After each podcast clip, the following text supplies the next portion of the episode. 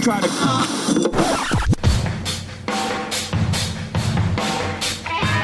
Fora da caixa.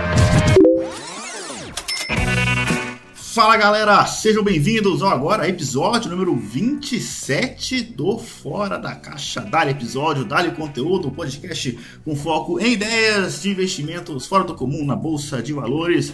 O meu nome é Murilo Breder, sou analista de ações da Levante Ideias de Investimentos e hoje contaremos com Marcelo Aldi, gestor da Cardinal Partners.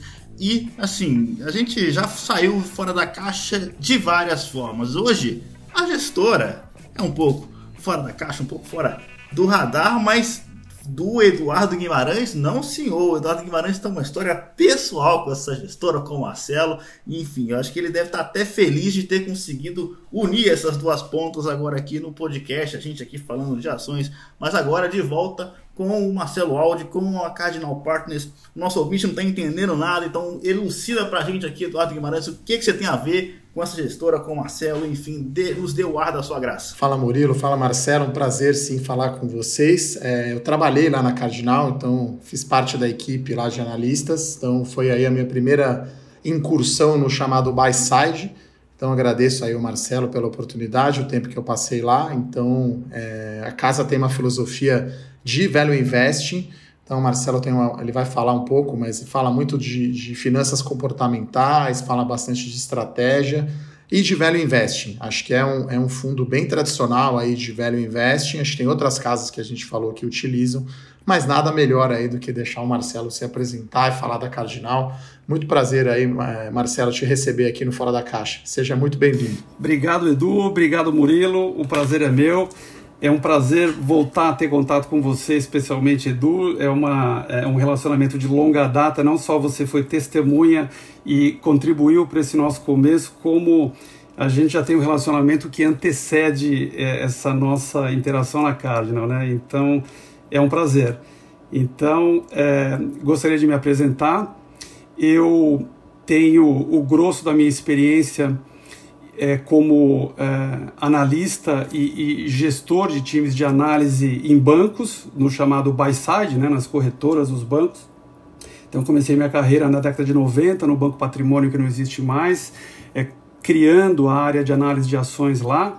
É, depois eu fui para o Banco Merrill Lynch, é, também com o objetivo de estruturar a área lá e ter o papel de estrategista é, de, é, de ações e coordenando o trabalho de todos os times. É, de lá, eu tive uma breve passagem em assessoria de investimento na Quadrante Investimentos, que é uma empresa que a gente criou naquela época, já começo da década de 2000. É, em seguida, no Santander, a ideia era reestruturar a área e levar a área para um outro patamar, e a gente cresceu bastante, cresceu a nossa cobertura e, de novo, eu com o papel de coordenar o time, ser o estrategista de Brasil é, e, obviamente, sempre interagindo com os economistas e tendo o olhar macro como um subsídio lateral de tudo que a gente fazia. Né? Então, é interessante porque ao longo dessa experiência, naturalmente, o meu papel já era, entre aspas, é, de certa maneira, de gestor, na medida em que eu era o estrategista e interagia com os analistas. Né?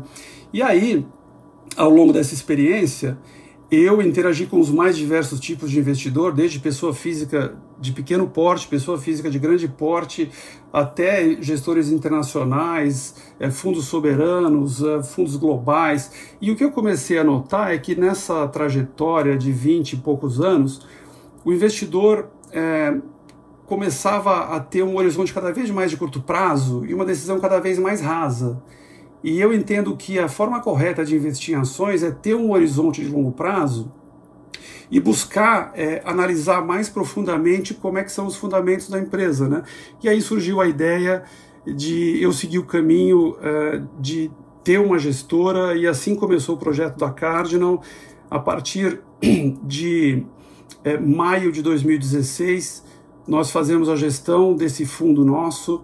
É, é uma gestora de um fundo só que é, investe apenas em ações brasileiras, é, com um horizonte de longo prazo e seguindo a teoria de value investing. Né? Nós somos em seis pessoas, quatro em gestão e análise, é, a Ana é, em relacionamento com investidores e a Larissa com é, é, responsabilidade, risco e compliance. Né? Então, é, essa introdução, a gente pode falar um pouquinho mais da Cardinal, mas é, queria começar por aqui.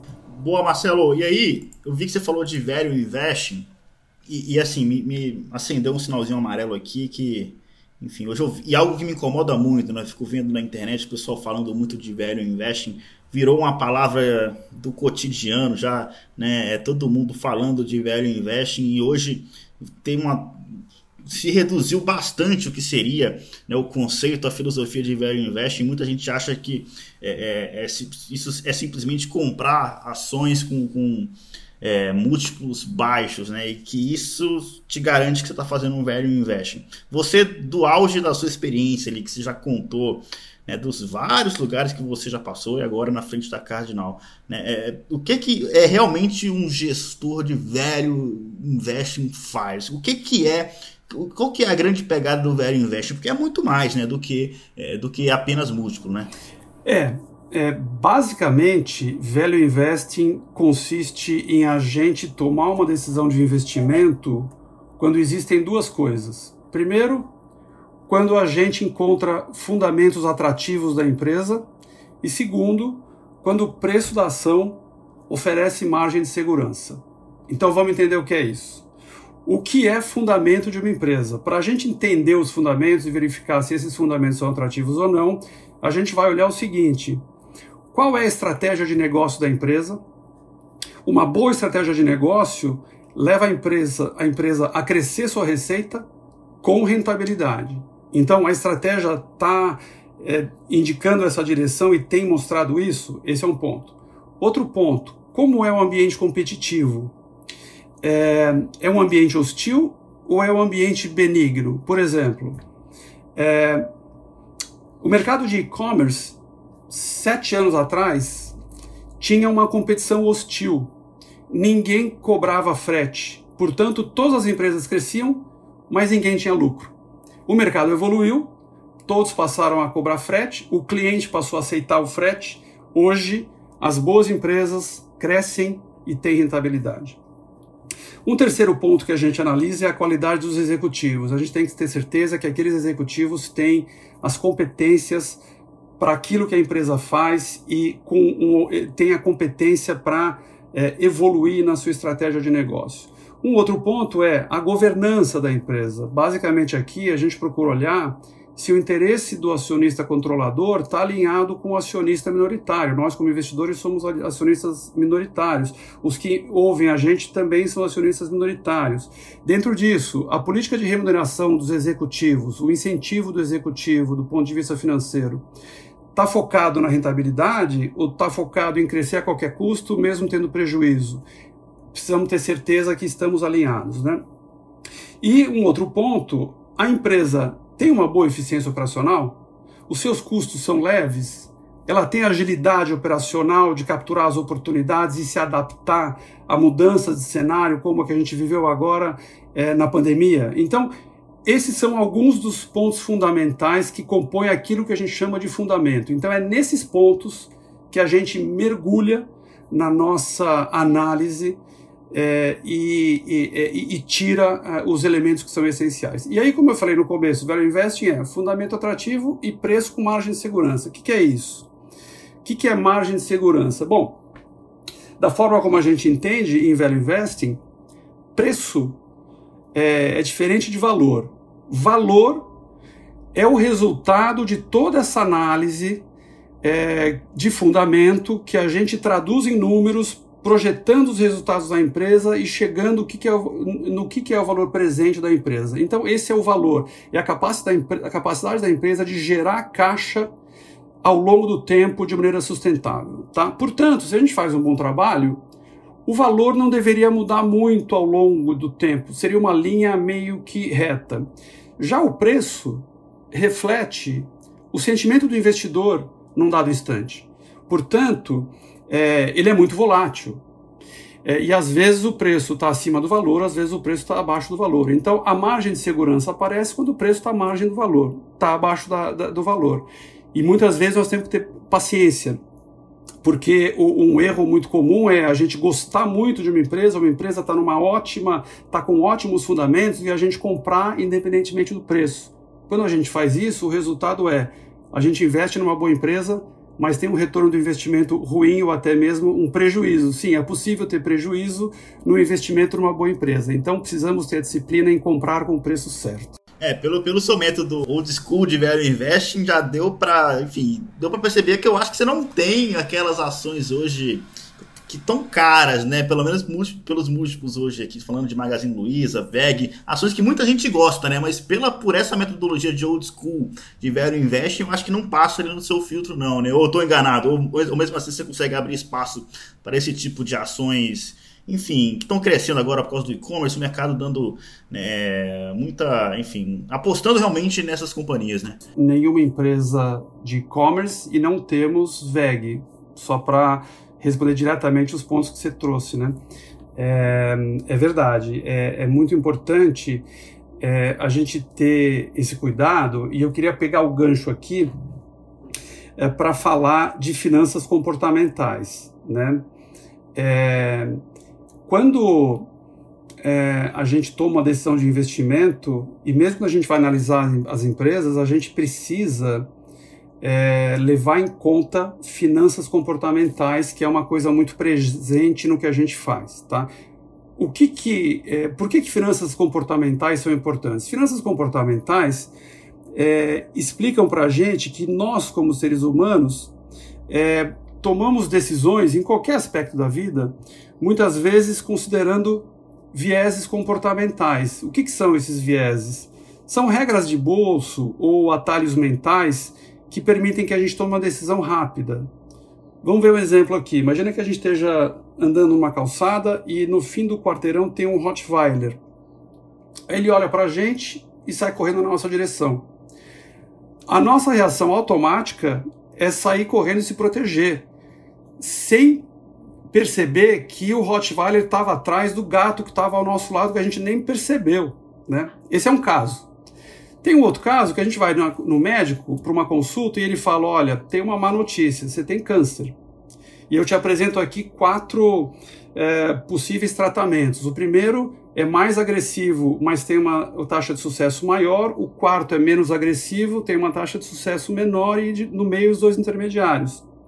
Escolha que tratamento você quer a gente não vai tomar uma decisão na hora, a gente vai querer pensar com calma, né? Então, o primeiro caso é quando o cérebro ativa a gente no que a gente chama do sistema 1. E no caso 2, é o sistema 2. O problema é quando ele ativa o sistema 1, o caso do Rottweiler, quando tem que ativar o sistema 2. Vamos ver um exemplo aqui? É, imagina que eu queira fazer uma aposta com vocês, ó, mil reais eu vou fazer uma pergunta, vocês têm cinco segundos para responder. Se errarem, eu ganho mil, se acertarem, vocês ganham mil. Um taco e uma bola custam um dólar e dez centavos. O taco custa um dólar a mais do que a bola. Qual o preço da bola? Fácil. 1,10 menos é, 1, 10 centavos. Essa é a resposta que a maioria das pessoas dá, mas essa resposta está errada, porque se a bola custa 10, o taco vai custar 1 a mais, 10 mais 1 e 10, a soma é 1 e 20. Portanto, a resposta certa é a bola custa 5 centavos e não 10. Esse é um pequeno exemplo. Quem respondeu 10 acabou de perder mil reais. Então, analogamente, quando a gente toma decisões de investimento, se a gente usa os vieses, a gente pode cair em erro, tá?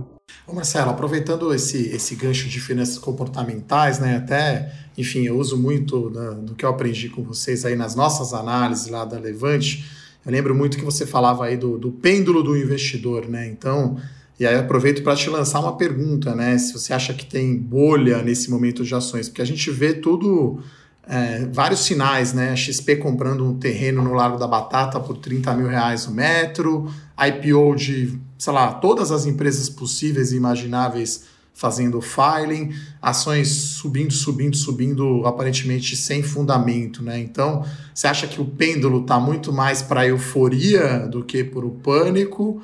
E como que você avalia isso aí no dia a dia, analisando as empresas? Eu acho que sim, que existe um grau razoável uh, de otimismo. Eu não diria que o pêndulo está no extremo da euforia, porque é, por duas razões. Primeiro, porque é, quando está no extremo da euforia, é quando a gente está vendo muita alavancagem, as pessoas pegando dívida para investir em ações, as empresas se alavancando dramaticamente para crescer a qualquer custo eu acho que é, não estamos ainda, digamos assim, a gente está no território do otimismo, mas ainda não é o extremo da euforia. Alguns casos está mais próximo de um extremo da euforia, mas no geral eu acho que não, tá? Mas é, exige cuidado, porque está num território positivo, então tem coisa que está esticada demais. É, então, é, a, gente, é, é, a, a gente acha que é para ser bastante seletivo. E outra, outra, outro sinal de, de euforia é quando a gente tem as modas muito fortes, né? Então agora a gente tem a moda do digital. Peraí, os Estados Unidos, que são os Estados Unidos, tem a Amazon como caso de sucesso de e-commerce. Será que o Brasil tem espaço para três nomes mais a Amazon? Certamente não. Então esse mercado vai ser filtrado e nem todos serão bem-sucedidos, né? Então, eu, hoje, hoje em dia, a empresa coloca o nome digital na sua estratégia de negócio, o papel já sobe, né? Então, acho que esse é um elemento de euforia e é esse o elemento que a gente tem que tomar cuidado. Não vamos perder é, o, o é, a sensatez. E aí, se me permite, eu tenho um caso muito interessante recente para a gente usar como alerta, que é o caso de Cogna. Né? Então, veja, Cogna, é, em fevereiro, estava negociada a 12 reais por ação. É, e o que, que é a Cogna? É uma empresa que predominantemente é de ensino superior e tem também uma operação de ensino básico menos relevante do que a de ensino superior no total da empresa. Veio a pandemia, a pandemia foi e é desastrosa para o ensino superior. É uma destruição de valor ali, porque é, vai ter uma aceleração de migração de presencial para ensino à distância, que tem um preço um terço do que é o presencial, além de todo o custo fixo das unidades que ela vai ter que se desfazer. Então é, é um pesadelo e é uma destruição de valor. Muito bem. Ela caiu para 4, de 12 para 4 em abril. Aí ela anunciou que ela iria fazer a oferta de ações de uma das suas subsidiárias que oferece serviço para o ensino básico na Nasdaq. O papel foi de 4 para 10. É, é, é, verdade que o mercado também subiu, mas longe de ser nessa magnitude de subir 150%.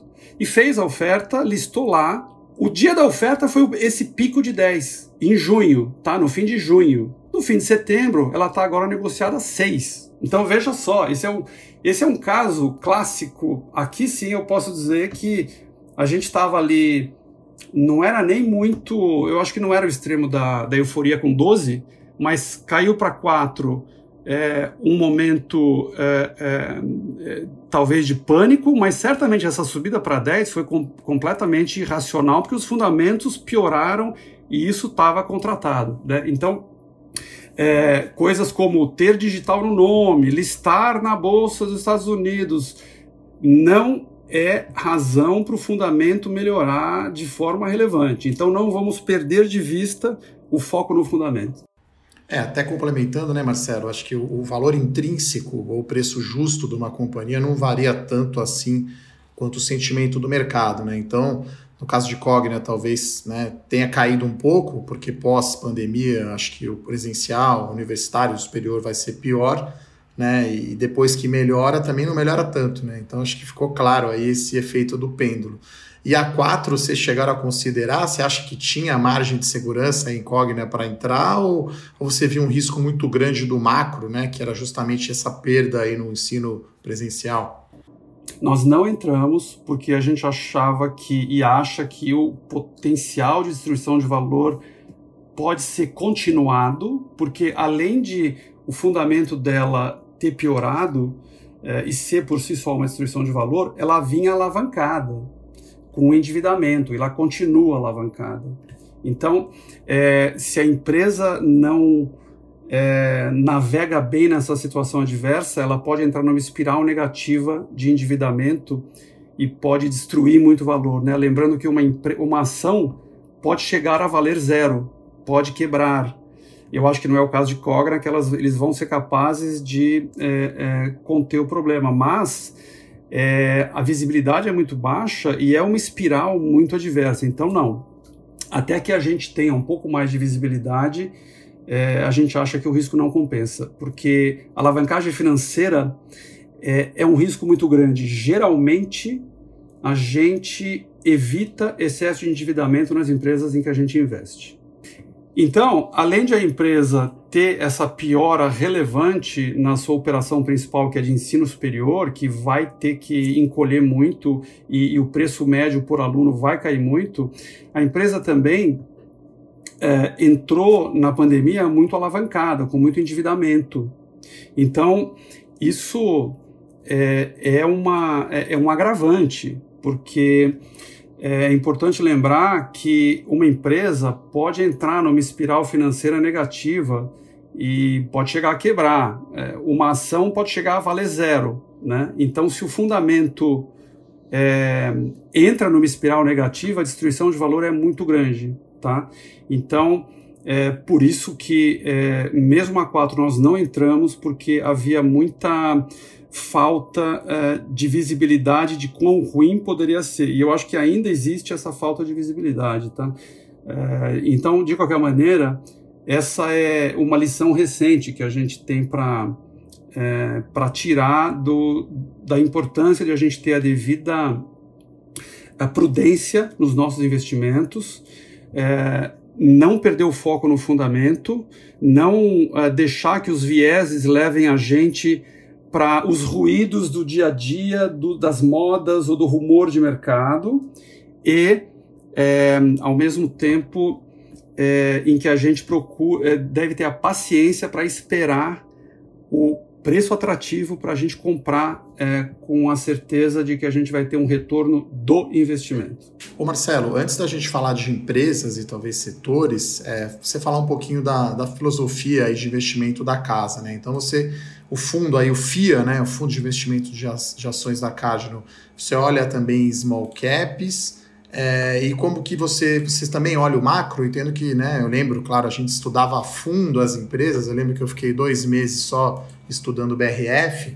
então você estuda a fundo as empresas, o micro, mas como que você combina o macro ali na hora de fazer a sua carteira do fundo? É, são três particularidades que a gente gostaria de destacar. Uma é, que a gente já mencionou, é, levamos muito em consideração finanças comportamentais. A segunda é, nós consideramos sim o macro. É muito importante a gente considerar o macro, por quê? Porque a empresa não é uma ostra, ela está inserida num contexto. Né? Mesmo que o investidor diga, eu não quero olhar o macro, eu foco só na empresa. Na hora que ele toma a decisão de investir, ele está comprando também uma premissa macro naquele investimento dele. Né? Então, a gente precisa entender para que direção o vento está indo num horizonte de anos adiante, né? Então essa é uma é um input lateral que permeia a nossa análise individual da empresa, tá? E nós olhamos indistintamente desde as blue chips, as empresas maiores, até as chamadas small caps, que são empresas menores, porque a gente acha que por conta é, desse, dessa grande volatilidade de preço é, em função da variação do humor do, do, investidor, as oportunidades podem ser igualmente atrativas em small cap e em large cap. Tá? Por acaso, hoje a gente tem bastante investimento em large cap porque a gente acha que tem é, é algumas distorções ali. É, e outra coisa que eu queria mencionar é que nós temos o nosso conselho consultivo. Como a gente foca muito nos fundamentos, então, o nosso conselho consultivo é formado por pessoas que têm profundo conhecimento em diversas áreas. E é, quando nós estamos no processo de investigação do setor, da empresa, é, de entender a qualidade dos executivos, a gente consulta esses conselheiros e, eventualmente, eles trazem outras pessoas que são profundas conhecedoras daquele setor para ajudar a gente a construir nossa convicção. Então, é, essas são algumas, uh, alguns destaques particulares que eu queria fazer da forma como a gente trabalha, tá? Que você puder falar um pouquinho, Marcelo, da, da praticamente investigação né, que os fundos de investimento fazem. Né? Então, não é só olhar a planilha, você também, a gente, né, vocês olham a vantagem competitiva, e aí você vai olhar fornecedor de empresa, você vai conhecer, falar com quem é do setor e até usar esse conselho consultivo. Acho que é legal para quem está ouvindo, né? Ver que os fundos, né? Quando você analisa uma empresa, você vai bem a fundo, não é só o target price lá, ou até que preço comprar, né? Puder falar um pouquinho o que tem por trás de toda a análise para dizer, não, essa ação está barata, ela tem margem de segurança, mas tem todo um trabalho por trás, né? É, o... basicamente, é, a essência é o seguinte: a empresa precisa ter perspectiva de crescimento da sua operação com rentabilidade e, por consequência, com geração de caixa. Essa é a essência, né? É, e então, é, uma coisa importante é que a empresa tenha vantagem competitiva, né? O que é vantagem competitiva? Eu gosto da definição que é a seguinte: é aquilo que o concorrente sabe que eu, empresa, faço, mas que ele não consegue replicar.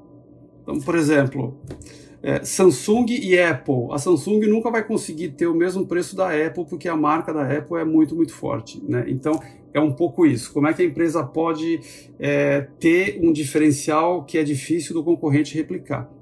É, e, e, então, é, é, geralmente a gente busca é, empresas que tenham vantagens competitivas. Agora, se a empresa não tem vantagem competitiva, é, não significa que a gente não vai investir. Pelo contrário, a gente investe. Nesse caso, o que, que importa muito? Eficiência operacional. A empresa pode ter um, um tamanho, tamanho diferencial de eficiência operacional que, mesmo sem vantagem competitiva, ela vai conseguir é, ter um desempenho melhor do que a dos seus concorrentes, tá? E aí a gente procura fazer um, um trabalho é, de investigação e um trabalho de campo o máximo possível. Então, por exemplo, é, a gente tem um investimento é, relevante hoje em BR distribuidora e com a ajuda dos nossos conselheiros a gente foi falar com é, com executivos que já operaram é, empresas relevantes do setor e que são profundos conhecedores do setor, porque nesse caso a gente tem uma opinião um pouco diferente do consenso do mercado. O consenso do mercado parece achar que as grandes empresas do setor vão ter piora da sua vantagem competitiva. A gente acha que não, que eles vão continuar com muita vantagem competitiva. É, e outro exemplo, a gente tem um investimento em Marisa. E nessa recuperação depois da pandemia, é, eu fui pessoalmente conversar com a gerente de uma das lojas da Marisa, para testar com ela na, na barriga no balcão, primeiro, a nossa análise da empresa. Segundo, o que a, o, o, os executivos da empresa dizem que estão fazendo. Se eu ouço dela a mesma coisa ou não. E também o que está acontecendo na margem. Né? Aí um outro conselheiro colocou a gente para ter uma conversa de uma hora e meia com é, o CEO é, de, uma, de uma das maiores empresas de shopping center, que não é listada, é, com o objetivo de a gente ouvir dele como está a temperatura dessa retomada no varejo, que, que categorias do varejo estão recuperando mais forte ou menos forte, e aí a gente tem algumas é, descobertas não convencionais, por exemplo, Joalheria está tá recuperando forte, porque tem o efeito indulgência, as pessoas querem ter o prazer, então está tendo uma, uma recuperação forte de joalheria. É, como é que está varejo de vestuário? A gente tem Marisa, a gente está confirmando nessa conversa se vestuário está recuperando bem ou não, loja de rua, loja de shopping. Então, esse trabalho é permanente, apesar dos investimentos que a gente faz é, serem longos, é, é um, um monitoramento muito ativo e permanente daquelas empresas em que a gente investe, tá? Você já começou a falar de um monte de tese aí, legal. Marisa, por exemplo, já é um call, acho que meio fora da caixa, né? É, acho que porque muita gente nem pouca gente sabe até que Marisa tem ações negociadas na bolsa, né? Porque é fora do radar mesmo. Óbvio, a gente está no mercado, a gente sabe, mas tem gente que compra na Marisa e não sabe que poderia ser sócio da empresa ao mesmo tempo, né? Em vez de gastar dinheiro com a roupa, gasta, gasta dinheiro comprando ações. Agora, para quem é sócio, quanto mais a pessoa gastar dinheiro, quanto mais as pessoas comprarem na loja da Marisa, melhor para você, é melhor para a empresa que ganha dinheiro e, respectivamente, o fundo também ganha.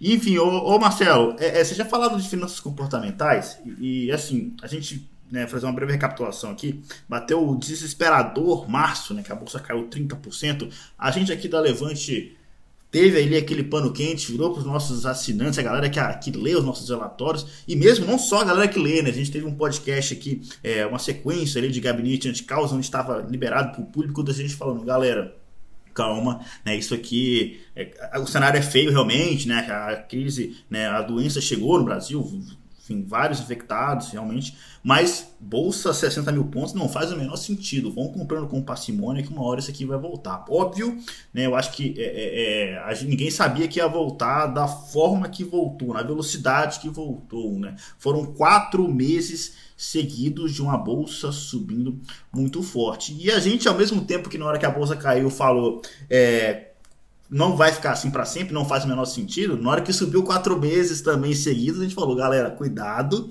que renda variável sobe, mas também cai, é assim que funciona, né? E agora no mês de agosto nós tivemos ali uma um mês um pouco mais né, estressante para o investidor. Né? A gente terminou de uma forma muito ruim, na verdade. Né? Terminou com, enfim, o último pregão de agosto foi negativo, a bolsa terminou com 3% de queda, mas, e, e destoando do exterior dessa vez. Né? A gente viu durante os últimos meses bem alinhado com o exterior, agosto foi diferente, e diferente por quê? Né? Uma das coisas é a suspeita aí do, enfim, sempre teve esse risco, né, do, do, Paulo Guedes sair. Agora o risco fiscal também, né, realmente importante ficar de olho. A gente já vem falando isso aqui na Levante também há um mês, sem parar, o risco fiscal.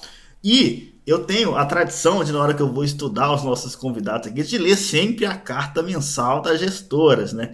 E eu tive, eu fiquei muito curioso pelo nome do, do risco que você deu lá na, na carta da Cardinal, a última carta que tá lá no site que é o risco peixe dinamite. Você poderia explicar para a gente que, que, risco que é esse? Como assim peixe dinamite? Enfim, que, que coisa é essa, cara? É, essa é uma alegoria que a gente usou para refletir o, o, principal risco que a gente vê e que a gente tem que monitorar hoje, que é o seguinte: qual é a alegoria? Imagina que existisse um peixe dinamite no fundo do mar e que esse peixe explodisse é, seria só com uma defasagem de tempo que a gente começaria a ver os peixes boiando. Analogamente, a gente teve um dramático choque é, negativo na economia e, ao mesmo tempo, um pacote de estímulos é, é, magistralmente bem executados e implementados, é, que conseguiram servir de colchão e evitar que a gente mergulhasse é, numa, numa condição econômica muito dramática. Né? E tanto que a gente está vendo coisas é, impensadas, como material de construção bombando, eletroeletrônico bombando, etc. Né? Então, é, é essa, é, essa demanda forte das famílias em alguns segmentos é passageira. E porque está forte, está é, tá se postergando demissões e quebras de empresa. Qual é o problema? Esses incentivos do governo têm data para acabar. A partir do quarto trimestre, a gente começa a ver a remoção desses incentivos. Por exemplo, os 600 reais do auxílio emergencial vão virar 300, e no fim do ano acabam. Vamos ver o que, que vem de é, do, do, pacote novo do Renda Brasil, que vai ser predominantemente um, um, rearranjo do que já existe de transferência de renda. Então, a nossa preocupação é, a partir do quarto tri, quarto tri, primeiro tri, a economia deveria mostrar alguma desaceleração. Vai ser uma desaceleração modesta ou vai ser uma desaceleração um pouco mais forte? É, este é o principal risco que a gente é, está procurando monitorar, tá?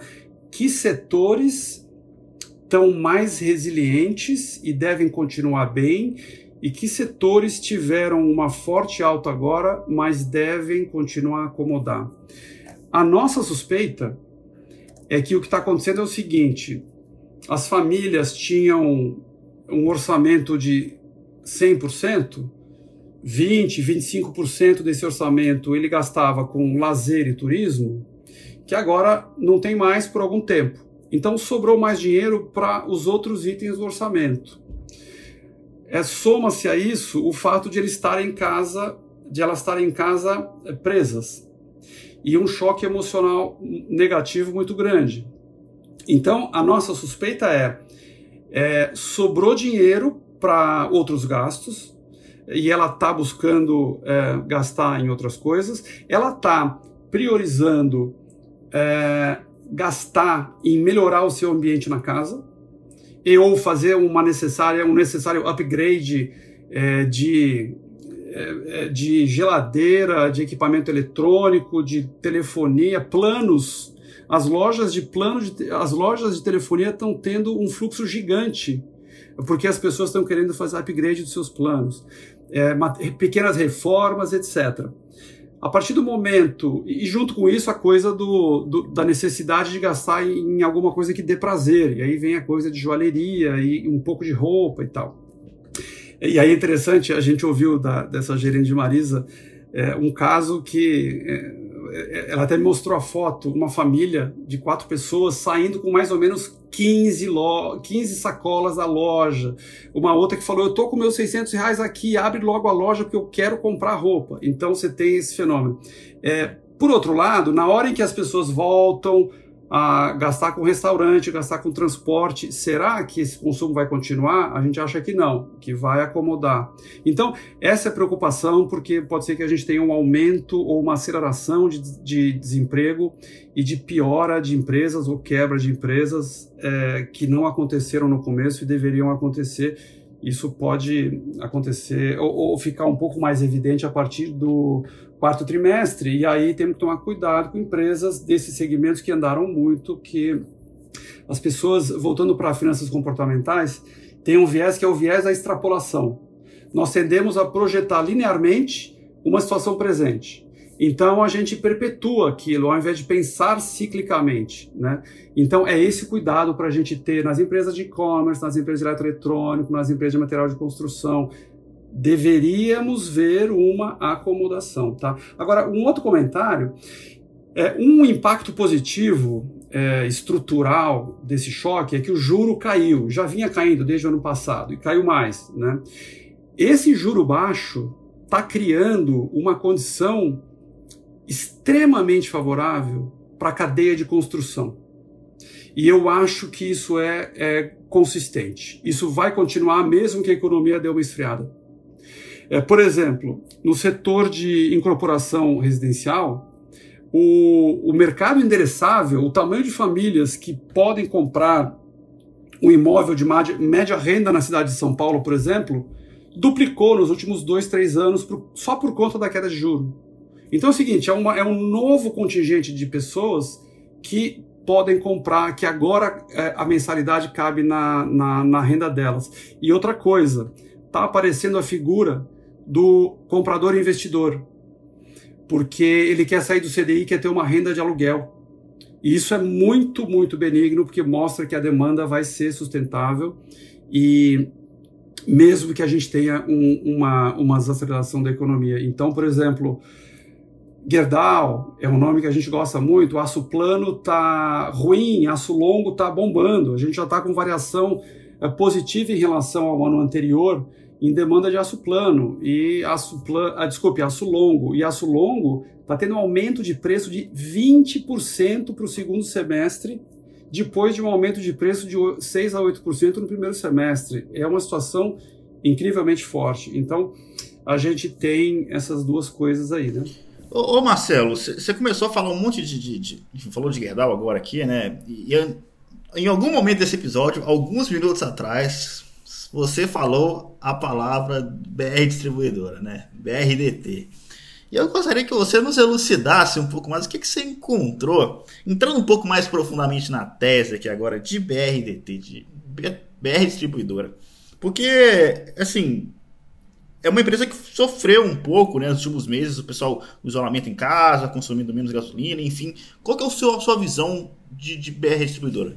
É, a, nossa, a, a, nossa visão aqui é o seguinte: essa é uma história de reestruturação e melhora da sua estratégia e da sua eficiência operacional. Tá? Então, basicamente, ela é uma empresa de distribuição de combustível é a maior do país. E o que aconteceu? Era controlada pela Petro, fez uh, o seu IPO, a sua listagem na bolsa aqui no fim de 2017. E em meados do ano passado, a Petrobras vendeu uma, uma, parte da sua posição na empresa de forma que ela passou a deter menos de 50% dela, portanto, ela se tornou uma empresa privada.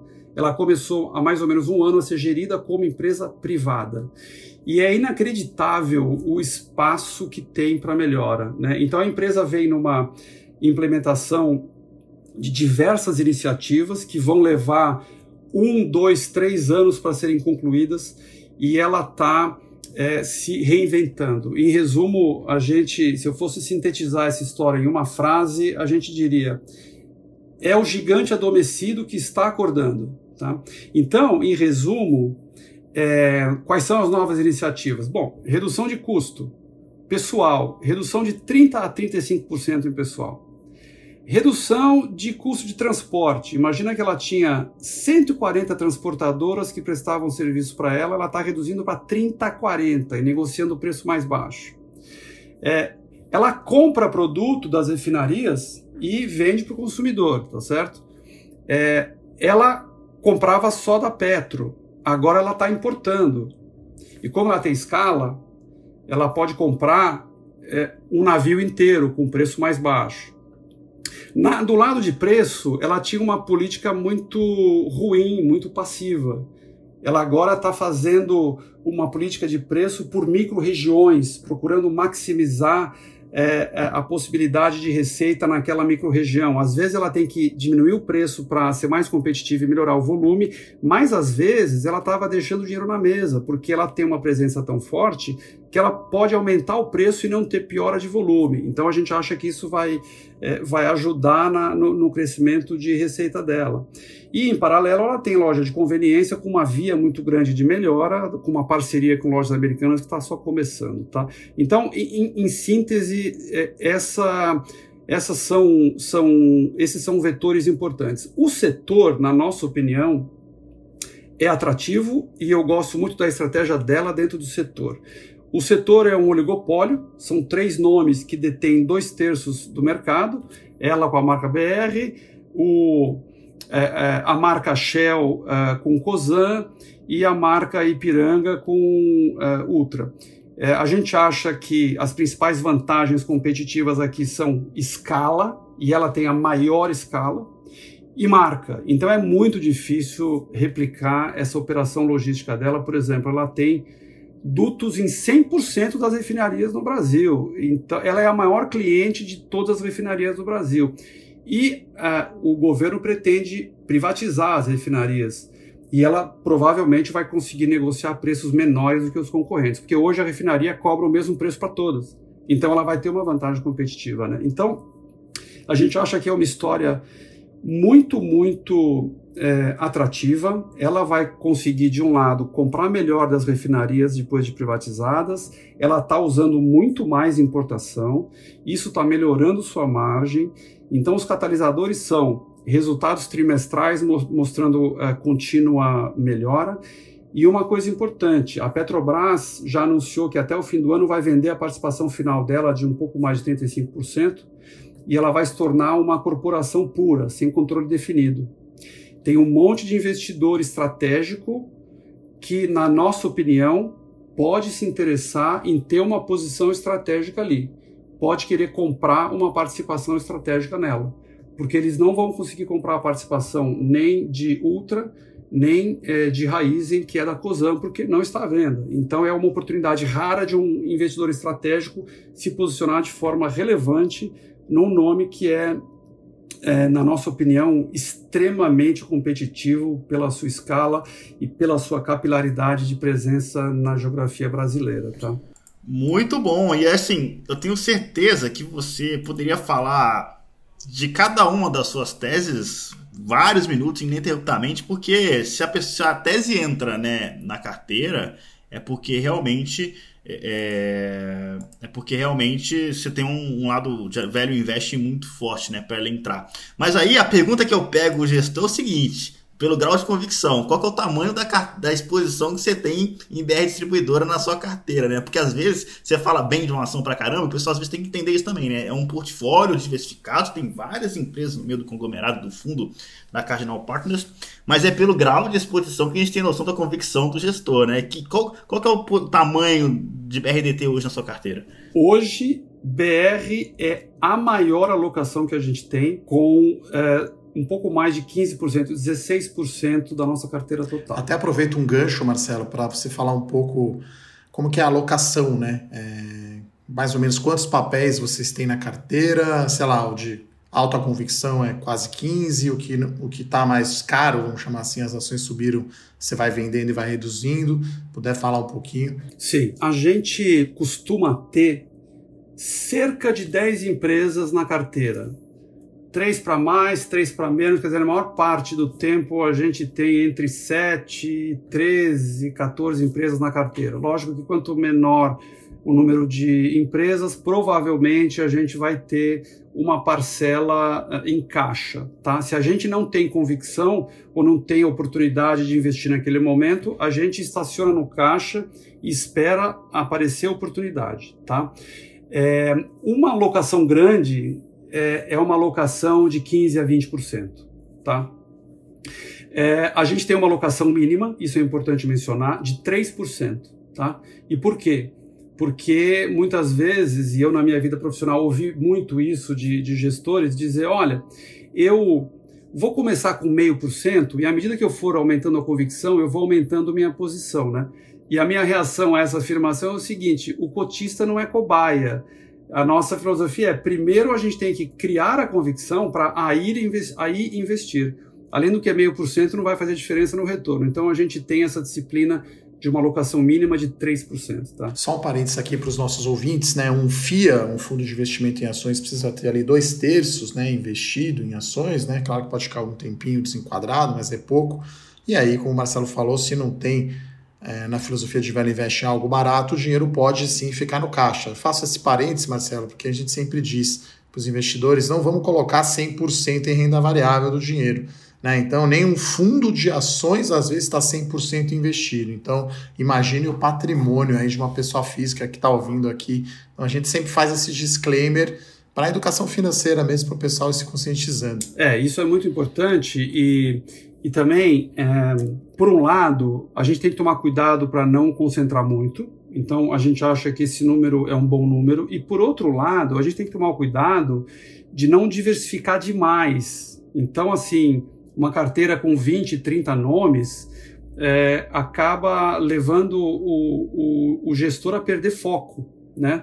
E estudos mostram que é, os maiores retornos de um fundo vêm das maiores convicções onde ele tem maior alocação, tá? Então, é, diluir demais a carteira é, muitas vezes pode esconder uma falta de convicção e acabar resultando num risco daquele fundo. Então, é, devemos ter essa disciplina. Marcelo, você nem sabe, mas você acabou de fazer o link aqui com o último episódio, inclusive, né? Que a gente trouxe aqui o Marcelo Lopes da L2 né, Capital, Capital Partners e, e ele falou de uns irmãos lá, Chandler Brothers, totalmente fora do radar, né? Que segundo o Marcelo, eu dei uma olhada aqui, mas tem que ver mesmo se é isso mesmo.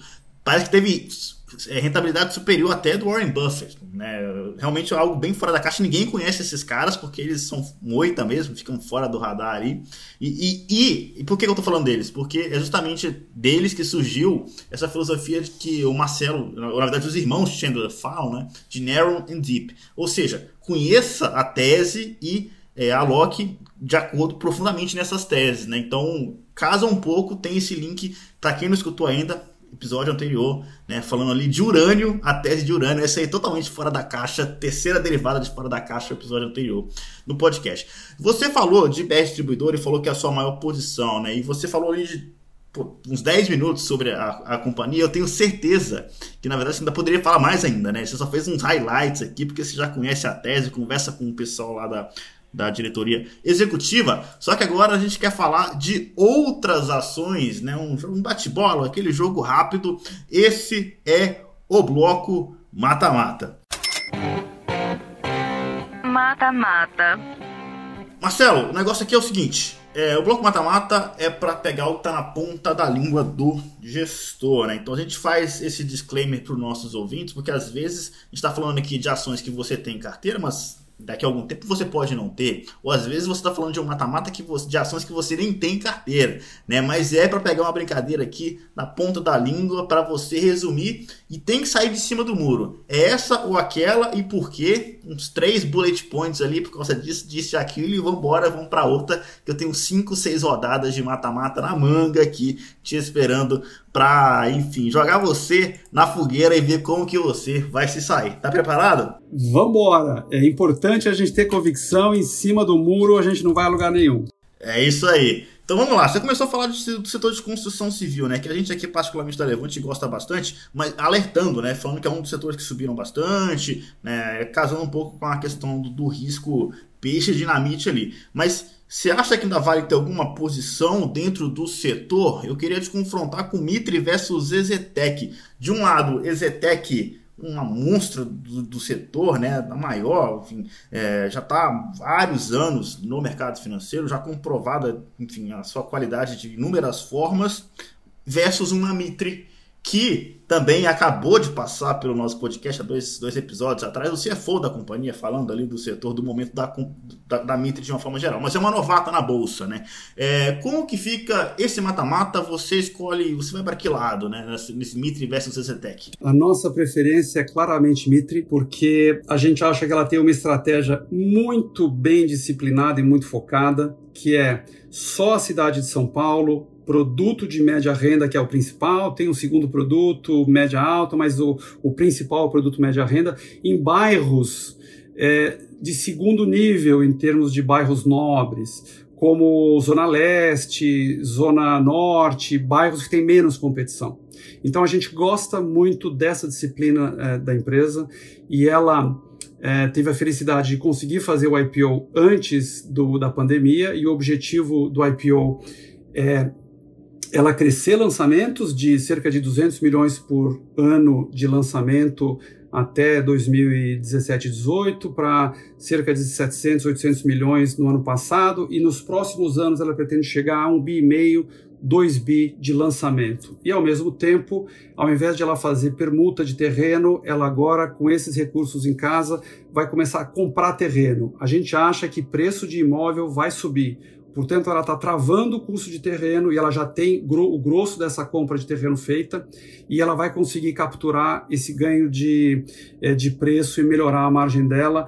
Por outro lado, a Zetec já é uma empresa um pouco mais consolidada, então a gente acha que é esse crescimento sólido com uma boa estratégia de Mitre é mais atrativo. Fazer só um parêntese aqui, né? É, visitei um empreendimento da, da Mitre essa semana lá no Tucuruvi, então Zona Norte, né? Um pouquinho depois ali de Santana, então a Ezetec entrou no índice Bovespa agora, né? Então, a Ezetec é uma empresa bem consolidada. A Mitre, eu acho que é uma novata que não tem legado do passado, não tem problema do passado, que está muito bem posicionada. Então, quase que uma, uma nova Ezetec aí, vamos chamar assim. Claro que ainda tem todo tem que entregar, mas acho que é uma empresa que está em bairros que aí a Ezetec, a Even, enfim, as grandes empresas não estão. Né? Então, lá no Tucuruvi, pertinho do metrô, então é, é um case aí interessante. É, Para quem tiver curiosidade de saber mais sobre Mitre, reforçando o convite, o CFO da companhia veio aqui dois episódios atrás. Então, um episódio inteiro sobre Mitre, para quem tiver interesse, tá aí uma hora de mais conteúdo aí sobre a empresa. Mudando de setor, agora o setor de proteína animal, que a gente não comentou ainda nesse episódio, JBS versus BRF, que lado você fica? Eu fico com JBS. Eu acho que ela tem, tem alguns diferenciais importantes. Em particular, ela tem diversificação geográfica. Ela tá, a, o grosso da sua presença em termos de operação é Brasil, Estados Unidos e Austrália. O grosso de mercado de destino é China, Estados Unidos e Brasil. Tem também alguma presença na Europa, mas é menos relevante e diversificação de proteína. Ela está nas três proteínas: é, bovino, suíno e frango. Tá? Isso é muito importante estrategicamente porque dá mais estabilidade da sua margem ao longo do tempo, dado que são, é, são, opera são é, setores cíclicos, cada um com um ciclo diferente em cada geografia, então ela consegue ter uma, uma estabilidade, uma consistência muito maior da sua operação. E ela, é, nos últimos 15 anos, focou em crescer essa e ter essa, essa diversificação e ela conseguiu com muito sucesso. Ela hoje é o maior, o maior nome, a maior operação de proteína animal é, do mundo. E agora, nos próximos 10 anos, a gente acredita que ela vai buscar enobrecer o seu mix, fazendo aquisições com é, de marcas mais fortes com um mix mais nobre, principalmente nos Estados Unidos. Então, a estratégia está muito sólida, está em pleno vapor é, e é realmente uma história quase que imbatível. Já a BRF é, vem de um processo em que cometeu muitos erros é, nos últimos 10 anos, com uma gestão que focou de novo, como a gente comentou antes, né, focou no curto prazo e melhorar a receita no curto prazo, mas desestruturou toda a cadeia dele, toda a eficiência operacional, e aí teve que passar por um processo de reestruturação, ainda está é, evoluindo nesse processo de reestruturação, está indo bem, mas é uma operação mais centrada no Brasil. A gente acredita que JBS está mais competitiva do que ela no Brasil, e ela exporta, então é um pouco mais binário e no conjunto a gente acha que tem muito mais robustez uh, e sustentabilidade de negócio em JBS. Só um parêntese aqui, Murilo, no mata-mata, né, sempre dando meu pitaco, né, quem diria que frigoríficos e construção civil seriam bons setores aí para se investir um tempo atrás, né, setores com governança questionável, que estava num momento macro péssimo, né, construção civil, PIB do setor caiu cinco anos seguidos, eu olho esse setor desde 2007 de construção civil, nunca vi tão bom o macro. A gente até fica com medo de não ser aquele gol antes, né? Comemorar antes de, do gol não dá, não dá sorte. Então devolvo para ti aí driblou o goleiro, falta só empurrar pro gol e zica, né? Realmente tem que tomar cuidado. E Edu, fica à vontade, a gente adora quando você faz essas intromissões, porque isso é, é quando você vem no parênteses aqui que você esbanja a sua experiência. Então, por favor, faça isso mais vezes, fica à vontade, não tem problema algum. E deu para entender por que, que o nosso ouvinte gosta tanto desse bloco. Né? A gente falou aqui já, falou o, o Marcelo falou de Marisa, falou de, um pouquinho de Gerdau, falou bem ali né, de BR Distribuidora. E é no mata-mata que a gente começa a falar um monte de bloco de, de setor que não tinha falado antes. E esse mata-mata é mais um deles, né? O setor de banco, e não banco tradicional, os bancos digitais. Banco Inter versus BTG. E o detalhe aqui, né? Porque a gente põe esse mata-mata porque eles são dois bancos que nasceram como os bancos digitais, mas eles estão cada vez mais diferentes. Né? O banco BTG focado ali cada vez mais no mercado de capitais e o Inter, que na verdade agora né, não é nem é banco Inter, mas é apenas Inter, mudou de logo, né, mudou de filosofia. Ali, a ideia está cada vez mais um marketplace ali, um varejo com cashback, o aplicativo, o super app do banco Inter, cada vez mais novas né, opcionalidades, enfim. Banco Inter cada vez menos banco versus um BTG cada vez mais focado no mercado de capitais. Onde que você fica nessa história, Marcelo Aldi? Olha, esse é mais desafiador, porque eu gosto dos dois, mas eu fico com o Banco Inter, porque eu acho que é um nome assim é, de grande destaque na estratégia que vem tendo dentro desse desse mercado de banco digital, que é muito desafiador, é muito difícil criar uma estratégia competitiva e duradoura, criar vantagem competitiva, e é isso que a gente vê no Banco Inter. Então, é, é, quando a gente estuda os casos de sucesso de estratégia, é, a estratégia vai evoluindo passo a passo e ela vai investindo em novas operações que conversam com a operação dela e as duas juntas são mais fortes do que cada uma individual. E é isso que a gente está vendo no Banco Inter. Então, é um banco que começou como operação tradicional de empréstimo, focado em imobiliário e consignado, é, regionalmente mais nichado em Minas Gerais por conta do, é, do, do, controlador, é, os fundadores de MRV, e aí ele vem desenvolvendo, ele vem é, evoluindo na sua estratégia, entrando no banco digital, e aí vem adicionando, vem acoplando novas iniciativas estratégicas. Então, ela trouxe uma parceria em seguros e começou a oferecer para o cliente digital. Aí ela adicionou uma, uma operação de investimento, o PAI, que agora é o Inter Investimento. Aí acabou de adicionar é, é, é, uma operação de private, está fazendo análise, tem análise macro, tem análise de ação, etc. Então, é, tudo isso vai se somando, e aí uma das últimas iniciativas é o marketplace. Então, olha que curioso que ela está indo na direção contrária. Normalmente a gente vê os nomes de marketplace é, tendo uma operação de e-commerce e aí começando a oferecer produtos bancários ou produtos financeiros. Ela está fazendo o caminho inverso. De uma operação financeira, ela agora chegou no seu marketplace e está oferecendo produtos de varejo. Então, cada peça, cada bloco desse conjunto é, tem operação de cross-sell, de venda cruzada. E quanto mais sucesso ele tiver nesse cross-sell, mais ele vai ter o vínculo, mais forte vai ser o vínculo do cliente com ele. Então a gente acha que estão num ótimo caminho e eu acho que o futuro é bastante promissor para eles. E BTG, de novo, eu gosto, tá? Por isso que é um call difícil, mas eu acho que essa, essa é, é, é a, atração, o impacto que a gente vai ver de criação de valor no Banco Inter vai ser ainda maior do que a de BTG, que a gente também gosta. Mais um parênteses, só para aproveitar com o comercial aí, vocês pensam aí distribuir o fundo da Cardinal na plataforma, por exemplo, do Banco Inter? Onde que hoje a gente, quem está ouvindo a gente, poderia ouvir, é, acessar aí o fundo de vocês, né? Acho que quanto mais chegar para todo mundo, melhor, né? Sem dúvida. A gente ainda não está no Banco Inter, mas é, já estamos batendo na porta lá, tá? Mas a gente praticamente está em todas as plataformas, é, com exceção de XP. Então está em Genial, está em BTG, está na maioria das plataformas relevantes aí do mercado, tá? E estrategicamente a gente sim quer estar lá porque a gente acredita que eles vão vingar e vão ter uma, uma escala relevante nessa operação uh, de investimento deles, tá? Legal. Assim, eu acho que o que é surpreendente nessa. E desculpa, às vezes a gente faz um mata-mata que é meio que perguntar qual filho é o mais bonito, né? Qual filho você gosta mais. Às vezes tem um pouco disso.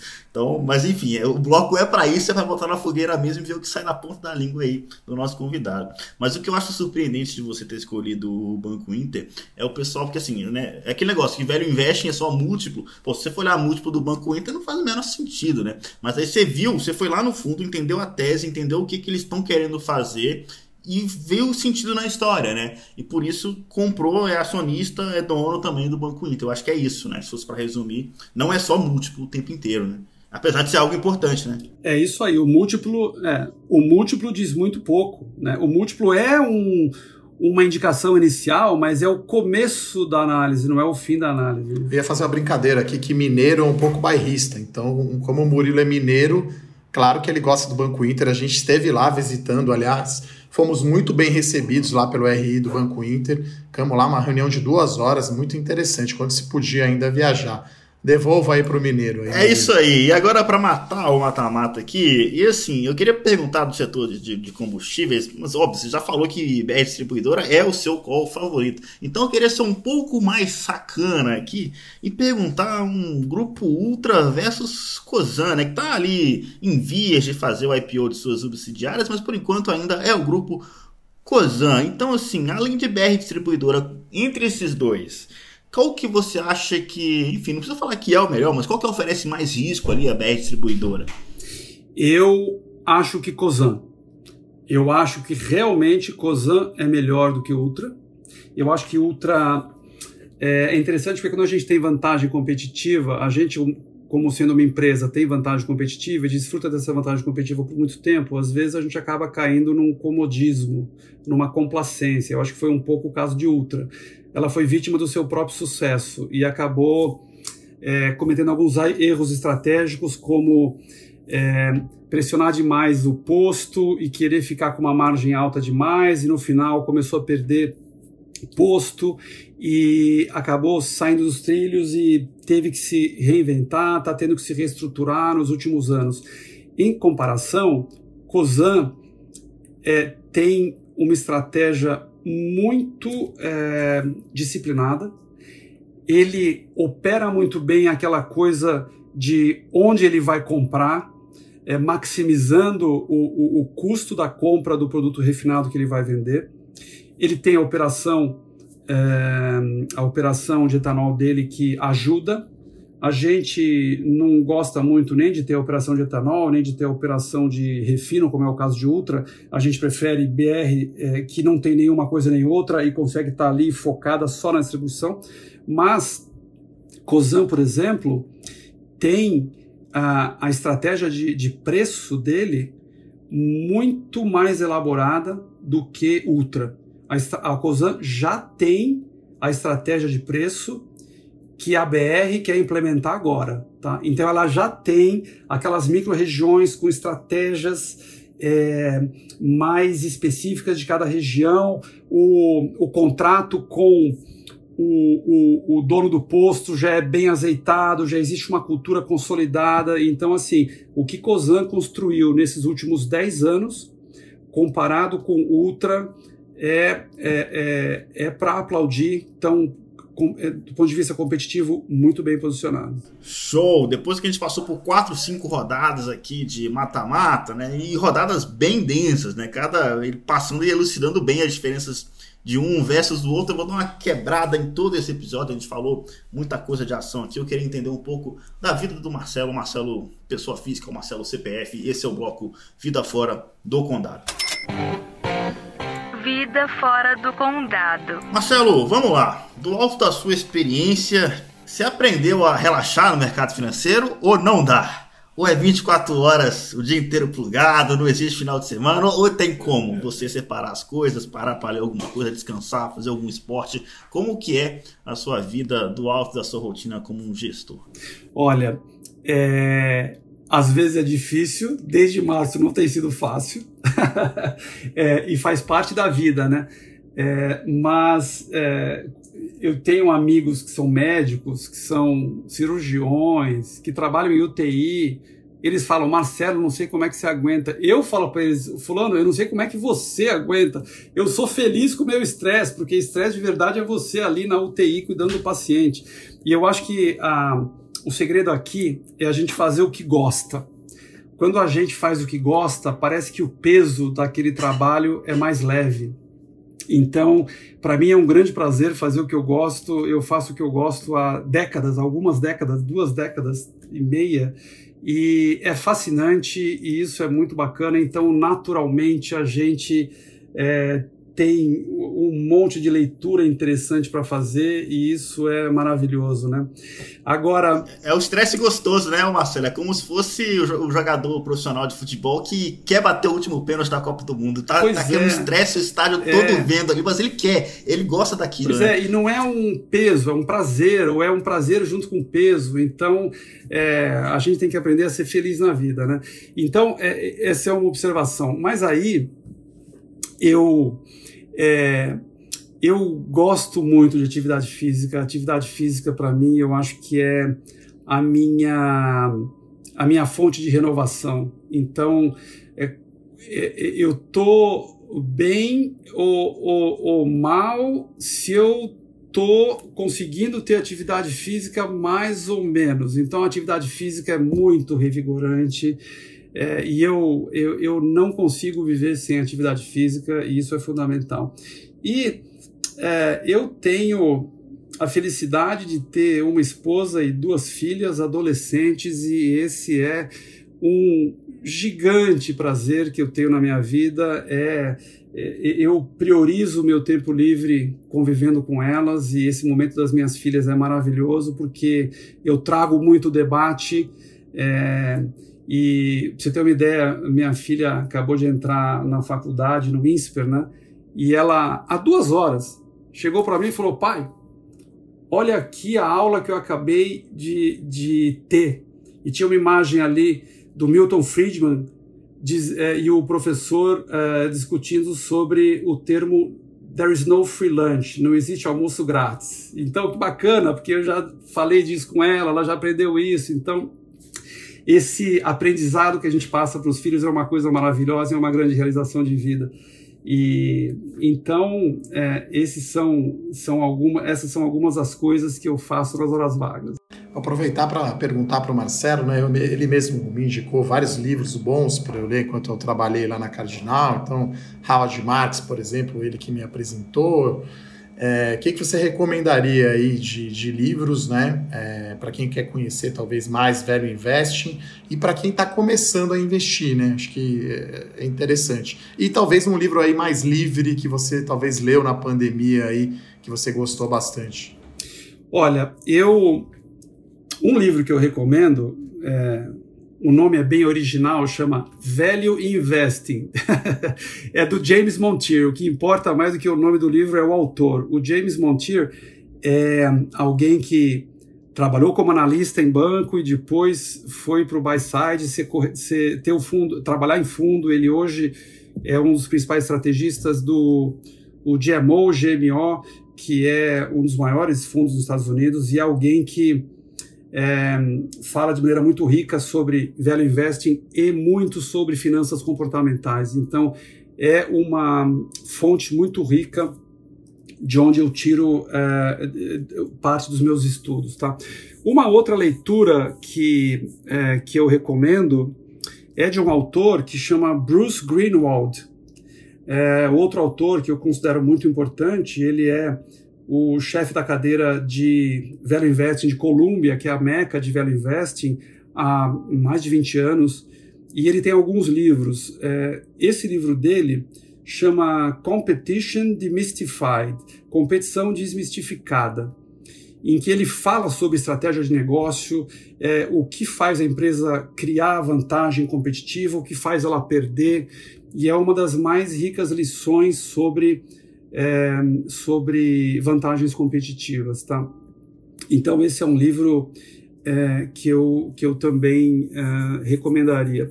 É, então é, tem muito, eu não quero ser muito é, tedioso, mas além de livros, a gente, eu costumo ter o hábito de pesquisar estudos, né? Então quando a gente a maioria das nossas cartas traz muita referência bibliográfica, e a referência não é só de livros, mas muitas vezes é, de estudos acadêmicos, né? Então, os estudos acadêmicos são, são riquíssimos, porque a gente vai mais a fundo, a gente aprende de verdade na fonte primária. Então, é, tem várias coisas é, interessantes aí, mas não quero me estender, ficaria nesses dois. Ô Marcelo, eu vi que aqui o James Montier também escreveu um livro aqui sobre finanças comportamentais, né? Você, além do, do, do Kahneman, né, que são os gênios lá, que outro livro você recomenda aí de finanças comportamentais? Acho que cada vez mais os investidores estão prestando atenção nisso, né? Acho que é bem legal esse tema, é legal que você abordou aí os vieses, né? Acho que você já escreveu várias cartas sobre isso. Além do James Montier, que outro livro aí do Kahneman, que outro livro aí você recomendaria? Olha, eu ficaria com James Montier no livro dele, daquela coleção The Little Book. Então tem The Little Book of Value Investing, The Little Book, diversas coisas, né? E tem um que é The Little Book uh, of uh, uh, Behavior Economics. E eu acho que essa é uma leitura, para quem nunca leu nada sobre finanças comportamentais, essa é uma leitura muito didática e simples e importante para quem nunca se deparou com é, o tema. É uma boa introdução para o tema de finanças comportamentais, lembrando ao ouvinte que finanças comportamentais, entender os nossos vieses, não são importantes só para as nossas decisões de vida. Ou melhor, não são importantes só para a decisão de investimento, são importantes para a decisão de vida quando a gente decide casar, ter filho, escolher um trabalho, escolher uma escola para o filho, todas as decisões, escolher um médico, todas as decisões da vida, a gente pode incorrer nos erros dos vieses. Então, vale a pena entendermos sobre esse tema. É, até o subtítulo desse livro é Como Não Ser o Seu Pior Inimigo ao Investir. Então é bem interessante é aí. aí. Depois a é gente vai aí. colocar lá no nosso Twitter aí a as referências aí bibliográficas e livros recomendados pelo Marcelo. Mais alguma pergunta aí? Eu sei que o Marcelo gosta muito de vinho também. Não sei se o Murilo tem mais alguma pergunta aí para a gente fechar o bloco Vida Fora do Condado, Murilo. Não, é assim, eu queria ele falou do, da sequência de The Little Book, né? E eu sempre tive vontade de começar a ler. Eu confesso que agora, depois que ele falou isso, atiçou ainda mais esta vontade. E eu sei que o, o, o, Vida Fora do Condado, a gente fala de livros do nosso convidado aqui, mas hoje, excepcionalmente, hoje eu queria falar de um livro, porque você falou de esporte ali, ô Marcelo, e eu tô lendo um livro que tá mudando a minha mente demais, e muita gente já tinha lido esse livro, não tem nada a ver com o mercado financeiro, tá, galera? Mas tem a ver com a vida, tem a ver com a performance. O livro chama Por que Nós Dormimos, do Matthew Walker. Esse é o autor, pesquisa no Google que você vai encontrar. E é impressionante a quantidade de benefícios. É quase como se fosse. Cara, é mais importante do que esporte. Tá? É claro, você tem uma tríade ali que é comer, é, se reproduzir, dormir, praticar esporte. Tudo isso é o que é, permeia a existência humana. Muita gente negligencia o fato de dormir e esse livro tem mudado a minha mente. Muita gente leu, falou que era bom, eu não tinha acreditado, demorei a comprar, comecei a ler, não terminei o livro, tô na metade, mas eu já tô cravando aqui que é um dos melhores livros do ano que eu já li, muito bom, recomendo a todos. Eu queria fazer, quebrar aqui o, o a pauta aqui para poder falar essa pequena recomendação pessoal minha como host desse podcast. Ele até parou de perder a hora no Morning Call, então tá excelente mesmo. Deve ser bom o livro, hein, Murilo? Pô, eu, eu gosto disso, eu gosto disso. Vou atrás desse. E se eu puder, agora tem um outro livro que eu acho que é um livro que eu já falei com as minhas, minhas filhas sobre ele, já dei de presente para todas as pessoas da Cardinal, que chama Grit. Grit não tem uma tradução muito precisa, mas a melhor tradução talvez seja garra. A autora chama Angela Aldworth. O nome a tradução é, é garra mesmo. Mas Angela muito bom. É. é. garra, tá. Então é o seguinte, basicamente, e aí, aí é uma lição de vida, ela é, resolveu pesquisar quais são os fatores que determinam o, o sucesso de uma pessoa ou uma performance é, acima da curva é, das pessoas. E ela foi analisar desde é, a academia de West Point, que é a academia de elite é, militar nos Estados Unidos, até escola pública de bairros pobres com alto índice de violência no subúrbio de Chicago, de Nova York, é, diversos tipos de atividade, é, pessoas no esporte, pessoas no trabalho, mundo profissional e tal. E, em resumo, a conclusão dela é que o fator mais determinante não é o QI, é a perseverança, é a resiliência. Então, eu acho que essa é uma lição de vida, essa é uma lição de é, disciplina nos investimentos e é, é uma lição de a gente manter nossas convicções naqueles nossos ideais e saber ter a paciência para esperar que os resultados cheguem. Então, me marcou muito esse livro e eu adicionaria esse aí, é, porque ele é bem amplo no olhar que a gente pode ter na nossa vida. Show de bola! Eu não tenho mais nada a acrescentar depois. Você praticamente encerrou o bloco, cara. Depois de uma dessa aqui, deu, enfim, não tem mais o que ser falado. Eu quero voltar a falar de ações agora, depois que a gente deu esse pequeno break. Este, e agora é para matar, é para encerrar esse episódio. Esse é o bloco Call Fora da Caixa. Call Fora da Caixa. Marcelo, a gente falou aqui sobre muita coisa nesse episódio. Né? A gente começou falando de o que, é velho o que, é velho investing de verdade, né? Falou bem ali também de finanças comportamentais, chegou a entrar um pouco nas teses, né? Falou bem de IBE distribuidora, no mata-mata mais três, quatro setores diferentes ali. Você se virou muito bem no mata-mata. Mas eu sei, né, olhando aqui a sua carteira, que tem uma ação ali que, olha, é com certeza fora do radar, porque não passou por este podcast nenhuma vez até então. Mas apesar de ser fora do radar, tá literalmente na boca de muita gente para fazer uma pequena piada aqui. Que qual que é esse, que ação é essa, que empresa é essa que você tem carteira fora do radar que a gente ainda não comentou neste podcast, nesse episódio também? Pois é, Burger King é outro nome que a gente gosta e basicamente a história aqui é a seguinte: é uma empresa que. É, bom, o que, que ela é? Né? Ela é a terceira maior cadeia de restaurante do país, atrás de McDonald's e Subway. E a principal marca dela, obviamente, é Burger King, mas ela tem uma marca nova de frango desde 2018, que é Popeyes, que é uma nova via de crescimento. E essa história aqui começou praticamente, ou melhor, a estratégia atual dela começou praticamente em 2011, quando a Burger King Brasil assinou um contrato de ser master franqueada com Burger King nos Estados Unidos. E aí começou uma estratégia de crescimento que vem acontecendo nesses últimos nove anos, tá? É, através de abertura de loja e compra de franqueados, consolidando as franquias de Burger King no Brasil. Então, só para dar uma ideia, em 2011 ela tinha 140 lojas, em 2019 ela chegou a 912 lojas. Em comparação, Burger, eh, McDonald's tinha cerca de 80 lojas lá atrás, e em 2019 estava um pouquinho acima de mil lojas. Ou seja, em termos de número de loja, ela já é praticamente do tamanho de McDonald's, não em receita ainda, mas é, já é um impressionante crescimento, inclusive na recessão de 15 e 16 ela continua a abrir loja, por incrível que pareça. Então a gente acha que ela vai até 1.300 e 1.500 lojas, tá? Então lá atrás ela tinha 8% de participação de mercado, hoje ela tem 32%, em comparação, é, McDonald's hoje tem cerca de 50%, tá? Então, ela fez o IPO em 17, a, a abertura do capital na bolsa, ela é uma corporação, não tem um grupo de controle, apesar de ter alguns investidores relevantes ali, inclusive a própria Burger King dos Estados Unidos. E o que, que a gente gosta aqui? A estratégia é muito clara, a gente vê crescimento sustentável com rentabilidade.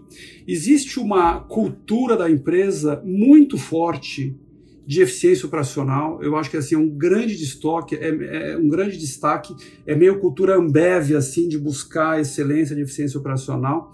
Um time de executivos muito competente que estão lá há muito tempo. E aí, quais são as novas iniciativas para onde essa história vai a partir de agora, né? Como eu falei antes, abertura de loja, que perto de mil deve chegar a 1.300, 1.500 nos próximos cinco anos, essa coisa vai continuar. É, lembrando que até agora ela cresceu em loja de shopping e a partir de agora ela vai crescer em loja de rua. A loja de rua tem uma receita 50% maior do que a loja de shopping, porque trabalha em horário mais estendido, tem, tem é, drive-thru, tem delivery, então essa é a nova via de crescimento. É, o, a Via de Tecnologia, ela tem um app, um aplicativo dela que já é o maior do Brasil em downloads, que é três vezes maior o número de downloads nela do que no McDonald's. É, e dentro de tecnologia, ela está é, aumentando a atração em usar a inteligência artificial para maximizar a estratégia de preço e de promoção no momento da venda, a partir do momento que, o cliente, que ela conhece o hábito do cliente, na hora que ele vai fazer o pedido, ele faz ofertas mais assertivas. Então, essa é uma coisa que está começando. Outra via importantíssima é o delivery, que ganhou velocidade muito grande a partir da, é, da pandemia. Né? Então, delivery em 2019 era só 5%, tanto para ela como para a McDonald's. McDonald's era 6%. Então, isso se transformou numa via muito mais estratégica do que antes. Tá? E aí, é, tem uma, uma coisa que é o, o chamado Ghost Kitchen, ou a, a cozinha é, fantasma, ou seja, começar a ter cozinhas que vão atender só o delivery, ou que vão atender as lojas, ou que vão desafogar as lojas é, físicas em horário de pico que tem o delivery. Então a loja física vai poder é, transferir o delivery para essa cozinha. Então isso vai trazer muito mais eficiência operacional. Está acontecendo isso na China.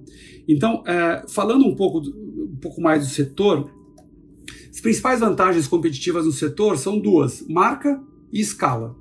Então, basicamente, aqui nós estamos falando de, dentro do segmento McDonald's, dentro do segmento de hambúrguer, é basicamente ela e McDonald's. McDonald's tem 50% do mercado e ela 35%. Acabou. Aí Bob's está ali parada nos 13%. Então, essa, é, isso já mostra como as vantagens competitivas aqui são fortes. Né? Aí, é, por que, que a gente acha que tem perspectiva de crescimento no setor? Qual é a dinâmica do setor?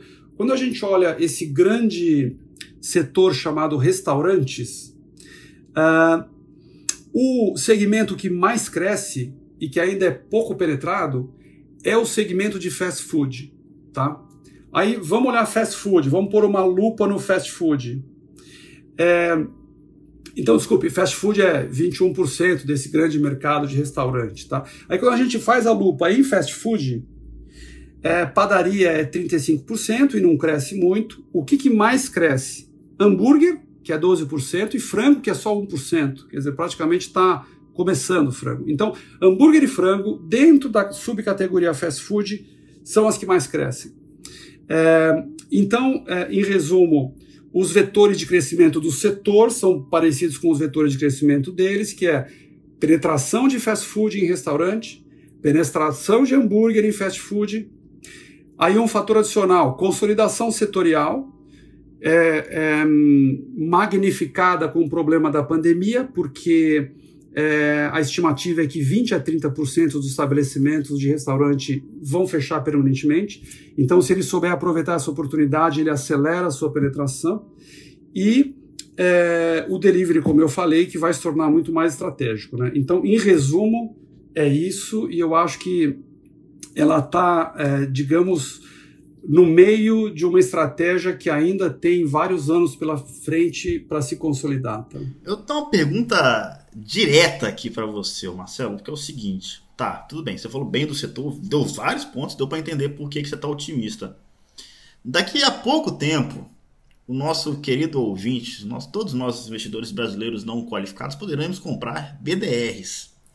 Qual que é a grande diferença entre um Burger King versus o Arcos Dourados ali, que é o McDonald's. Porque daqui a pouco o brasileiro vai poder realmente investir em McDonald's estando aqui do Brasil, sem ter que abrir uma conta numa corretora americana necessariamente. É preço ou tem mais alguma coisa operacional ali que você gosta, especificamente de Burger King e talvez não McDonald's, ou você gosta de McDonald's também? É, basicamente, como eu falei, é marca e escala. Então, assim, McDonald's é o grande líder porque a marca McDonald's é muito poderosa e é mais forte do que Burger King. É impressionante, assim, não é por acaso que essa empresa tem décadas de vida de tanto sucesso no mundo e no Brasil. Né? Então, assim, marca não é fácil de ser superada é, com relação a, a, McDonald's. Dito isso, é, é, por que, que eu gosto mais de Burger King Brasil do que é, Arcos Dourados ou, ou McDonald's é, Estados Unidos? Porque aqui é, a penetração de Burger King ainda tem um longo caminho até se consolidar. Né? Então, essa é uma particularidade do Brasil. No Brasil, a, o McDonald's estava consolidado, é, numa certa zona de conforto, e Burger King há nove anos vindo aí, e só no ano passado é que McDonald's começou a reagir com uma estratégia de preço mais agressiva para competir mais diretamente com Burger King, tá? Então é o seguinte, vai ser um ambiente muito competitivo entre as duas. É, mas, é, e de novo, é um nome respeitável, é uma marca que não é difícil de ser superada, é uma operação que, na hora que reage, ela entrega resultado, reagiu o segundo semestre do ano passado, cresceu mais do que Burger King, só em seis meses de reação. Então, assim, esse é o nome do jogo. O lado bom da história é que, mesmo sendo uma competição acirrada com o McDonald's, o todo vai crescer, né? Então, é, mesmo com muito desafio em relação ao McDonald's, as duas têm oportunidade, sendo que ela está com uma atração maior. É, McDonald's está tendo que reagir, eventualmente repensar alguma coisa, e essas coisas são complexas e às vezes demoram. Enquanto isso, é, McDonald's já está ali na toada, na batida, redonda, azeitada, então a inércia é muito boa, né? Resumidamente, o, o, Big Mac ainda é mais conhecido que o Whopper, né? Os lanches aí do... Então, acho que a marca é um pouco mais forte aí do McDonald's, né? Com certeza, sem dúvida nenhuma. Tanto que a receita por loja dela é maior do que a do Burger King, entendeu? E é, é, esse é o grande desafio. E, de novo, mesmo sendo a segunda, mesmo eventualmente continuando, continuando a segunda, não tem problema. Não é só o tudo ou nada, né? A segundo, o segundo pode ser muito bom junto com o primeiro. É isso que eu ia te perguntar, se, se o futuro do, do, setor, se você enxerga uma consolidação em uma única empresa, ou se tem espaço para esse duelo, né? Que é praticamente as duas, né? Tem outras companhias ali, mas é bem menos significativo, né? Eu não vejo, eu não vejo uma só, é, entre outras razões, porque existe problema de CAD aqui, ou de órgão antitrust lá nos Estados Unidos, então já existe uma, uma dificuldade natural pelas uh, restrições dos órgãos reguladores. Né? E é, é, muito difícil a gente ter um mercado aberto como o de hambúrguer, é, ter só um nome, é difícil ter é, alguém que consiga ter tamanha concentração. O que a gente vê em distribuição de combustível já é uma coisa bastante robusta. Três nomes terem dois terços do mercado já é bastante coisa, né? O Bruce Greenwald, que eu mencionei aí como um dos livros, ele fala que um sinal de que um setor tem vantagens competitivas atrativas é quando o número de dos participantes que representam mais do que 50% do mercado podem ser contados nos dedos de uma mão. Então, acho que é uma regra importante para a gente ter na cabeça. Né? Então, aqui é o caso, e no caso de BR também é o caso. Fechou, acho que está bem claro aqui a tese, deu para entender por que você está otimista. Eu não sei se o Eduardo Guimarães tem alguma ponderação sobre Burger King, sobre McDonald's, eu não sei, enfim, se ele tem alguma pergunta na manga sobre isso, mas. Não, acho que não. É só aquela coisa bom ser acionista, péssimo comer lá, né? Talvez, para a saúde. Mas um junk food é sempre bom, às vezes. Tem gente que gosta, Enfim. é, então, né? Às vezes vai bem. Acho que a gente podia agora, né, enfim, uma mensagem final aí para os nossos ouvintes, né, que nos ouviram até aqui. Eu sempre falo isso de ter paciência e ter prazo na hora de investir em ações. Né? Então, o pessoal quer saber só do trimestre, quer ficar rico amanhã. Então, acho que eu sempre passo essa mensagem final da gente ter paciência para ter um retorno bem mais alto no longo prazo. Eu acho que essa é a mensagem final. Daí passo para o Marcelo já agradecendo né, a participação dele aqui no nosso podcast. Finalmente conseguimos aí gravar. Passar a mensagem final aí para os nossos ouvintes, Marcelo. Legal. A mensagem que eu queria passar é a seguinte: é, com razoável frequência, as pessoas perguntam para a gente qual é o melhor momento para investir na bolsa. Agora, será que é o melhor momento? E aí, é, eu respondo o seguinte: não existe o melhor momento, existe a melhor estratégia adequada para você. Então, defina uma estratégia de investimento com uma certa composição da sua carteira e siga aquele curso. Não fique mudando ao sabor do que acontece no curto prazo, porque é, pegando o gancho em finanças comportamentais, quando cai, como caiu agora, o investidor fala: ah, não, estou com medo. Depois que tem o rally, o investidor fala: ah, mas agora já teve o rally. Então ele sempre vai arrumar uma desculpa para achar que não é o melhor momento. Então não fique preso a isso. Tenha a sua estratégia e siga essa estratégia. Lembrando que investir em ações, na nossa opinião, é, deve ser olhando um horizonte de longo prazo. Quando a gente investe em ações, a gente tem um pedacinho da empresa o gestor da empresa, o executivo da empresa, vai pensar na estratégia do negócio vários anos à frente. A gente também tem que ter esse horizonte. E lembrando também que a volatilidade, quando a gente tem um horizonte, um horizonte mais longo, pode ser é, nossa aliada, porque é graças à volatilidade que a gente pode comprar com preços bons quando a oportunidade aparece. Então, não tenhamos medo da volatilidade, saibamos navegar né, nesse mar que tem a sua dinâmica e siga o curso, porque a história mostra que esse é o caminho para o sucesso nos investimentos. E aí, aproveito e já deixo o meu agradecimento para vocês. Esse é um papo de elevada qualidade, muito prazeroso, muito interessante é, é, e, e muito interativo. Então, agradeço pela, pela oportunidade, deixo um abraço para vocês e para quem nos ouviu. Nós é que agradecemos, Marcelo, muito obrigado pela sua presença e pegando carona nessa sua mensagem final, realmente, galera, toda, toda semana tem um, um, convidado aqui com uma filosofia de investimento levemente diferente. Você tem que criar sua própria convicção e aí sim segui-la, né? Se você for seguir dica de todo mundo, você vai ficar doido, vai ficar mudando o tempo inteiro de portfólio. Não, não é isso. Investimento não é isso. Defina que, como que você gosta de fazer, de investir e siga essa sua estratégia. Sabe de alguém que você, meu caro ouvinte, gostou desse episódio? Sabe de alguém que acha que velho investing é só múltiplos? Sabe de alguém que quer conhecer um pouco mais sobre a tese de BR Distribuidora, ou sobre Burger King, ou mata-mata interessante para todo mundo ali? Lembra de compartilhar esse episódio para essa mensagem, para o conteúdo, para a informação do mercado financeiro chegar a cada vez mais pessoas. Muito obrigado a todos vocês, muito obrigado Marcelo, muito obrigado Eduardo Guimarães, um forte abraço, valeu, até mais. Valeu pessoal, até a próxima, obrigado. Fora da caixa.